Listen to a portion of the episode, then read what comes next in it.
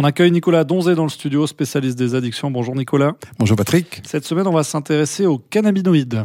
Alors au CBD en particulier, parce que vous avez vu que donc euh, on continue à, à, ne pas comprendre ce que c'est que cette plante hein, de cannabis, puisque on continue à rêver de libéraliser le THC. Donc là, je resterai euh, un protecteur de l'humanité, je dirais, parce que c'est vraiment complètement, euh, à mon avis, inconscient euh, ce qu'ils veulent faire. Surtout qu'ils veulent faire des études avec des jeunes de 18 ans, en considérant qu'ils sont adultes. Donc je pense que c'est un peu dommage, mais bon, ils ont leurs idées. Et on confond toujours après CBD, THC et cannabinoïdes le CBD aujourd'hui, vous avez vu peut-être qu'aux États-Unis, il y a eu un énorme problème avec l'oxycodone. Bon, ça rapporte tellement d'argent que tout le monde s'en tape, mais euh, ceux qui souffrent pas, mais euh, c'est un gros problème. Le, D'abord, un, la douleur, c'est un gros problème. Puis deux, traiter la douleur sans rendre plus malade. Primum non nocere, hein, la devise de la médecine euh, chez Hippocrate.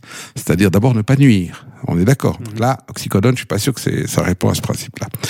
Donc le problème aujourd'hui, c'est qu'on est en train de voir que de plus en plus ben, il y a ce cannabinoïde qui s'appelle le CBD, donc le cannabidiol, et plein d'autres. Hein, il y en a plus de 150 avec d'autres molécules dans cette plante de cannabis qui est une super plante en fait. Et même un tout petit peu de THC mélangé avec d'autres peut avoir des effets thérapeutiques. Donc ça veut dire, si je suis malade, il y aurait peut-être une solution. Et la littérature montre de plus en plus alors que c'est très difficile de faire des études. En tout cas, en Suisse, pour l'instant, on se bat plus pour libéraliser le THC que pour utiliser de manière intelligente les cannabinoïdes autres en médecine. Mais bon, euh, chacun ses combats. Eh bien, on voit que, par exemple, dans la douleur, ben, les cannabinoïdes pourraient être intéressants. Déjà parce que d'un point de vue neurologique, la morphine, elle agit sur des récepteurs qu'on appelle endorphiniques. Les cannabinoïdes agissent sur des récepteurs qu'on appelle cannabinoïdes. Et ils sont de la même famille. Ils travaillent ensemble. Donc, il est assez logique d'imaginer qu'on peut connecter ces deux systèmes et ça marche. On sait aujourd'hui, par exemple, qu'on peut prendre du tramadol, qui est une molécule quand même assez puissante, qui a des effets euh, qu'on est en train de découvrir comme peut-être pas optimaux, mais qui sont extrêmement intéressants comme médicament.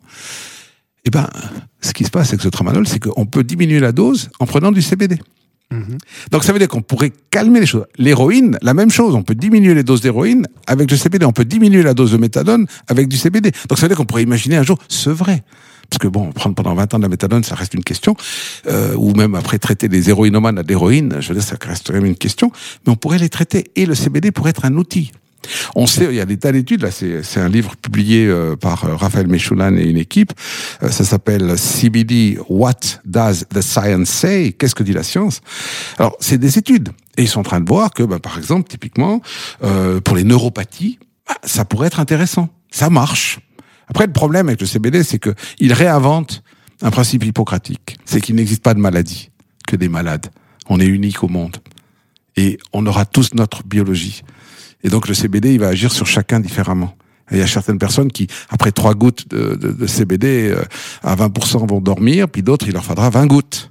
Pour certaines pathologies, il faudra 300 mg, d'autres 200 mg, d'autres 100 mg. C'est compliqué. Et aujourd'hui, qu'est-ce qu'on va faire? Ben, Il va falloir commencer à tester. Parce que quand on regarde la littérature, comme je disais, ben, pour les neuropathies, ça pourrait être intéressant.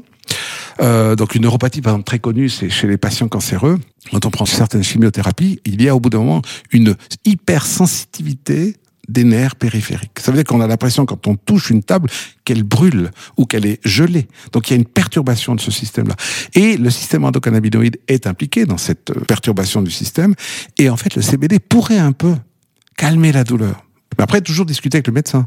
Et puis, on, on voit aussi, par exemple, que dans de nombreuses les, les, problématiques d'arthrose, hein, c'est vrai qu'on dit à partir d'un certain âge, euh, ça, ça, commence à rouiller un peu, mais heureusement, parce qu'il faut qu'on n'est pas éternel d'un point de vue corporel.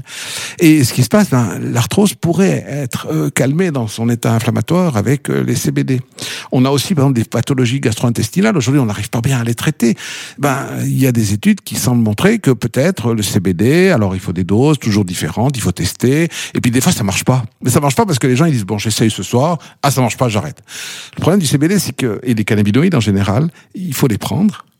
Petit à petit, il y a une espèce de, réaction, de discussion entre le cannabinoïde et le, corps, qui fait que le système endocannabinoïde va bouger et la réaction va être euh, positive ou parfois pas. Au pire, ça marche pas quoi. Et puis on a aussi pour l'anxiété. Aujourd'hui, on a des tonnes de médicaments qui traitent l'anxiété, qui finalement a un petit peu, c'est bien. Après, à un moment donné, ça trop long terme, c'est pas bon. Eh ben, le CBD aurait des effets anxiolytiques. Donc, le seul truc, c'est qu'il va falloir beaucoup d'études.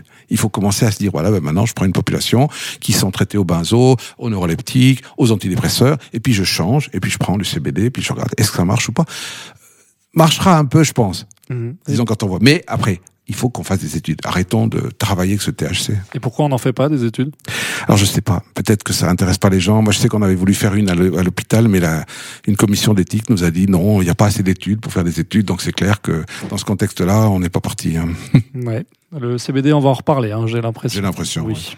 Merci beaucoup, Nicolas. Je vous en prie.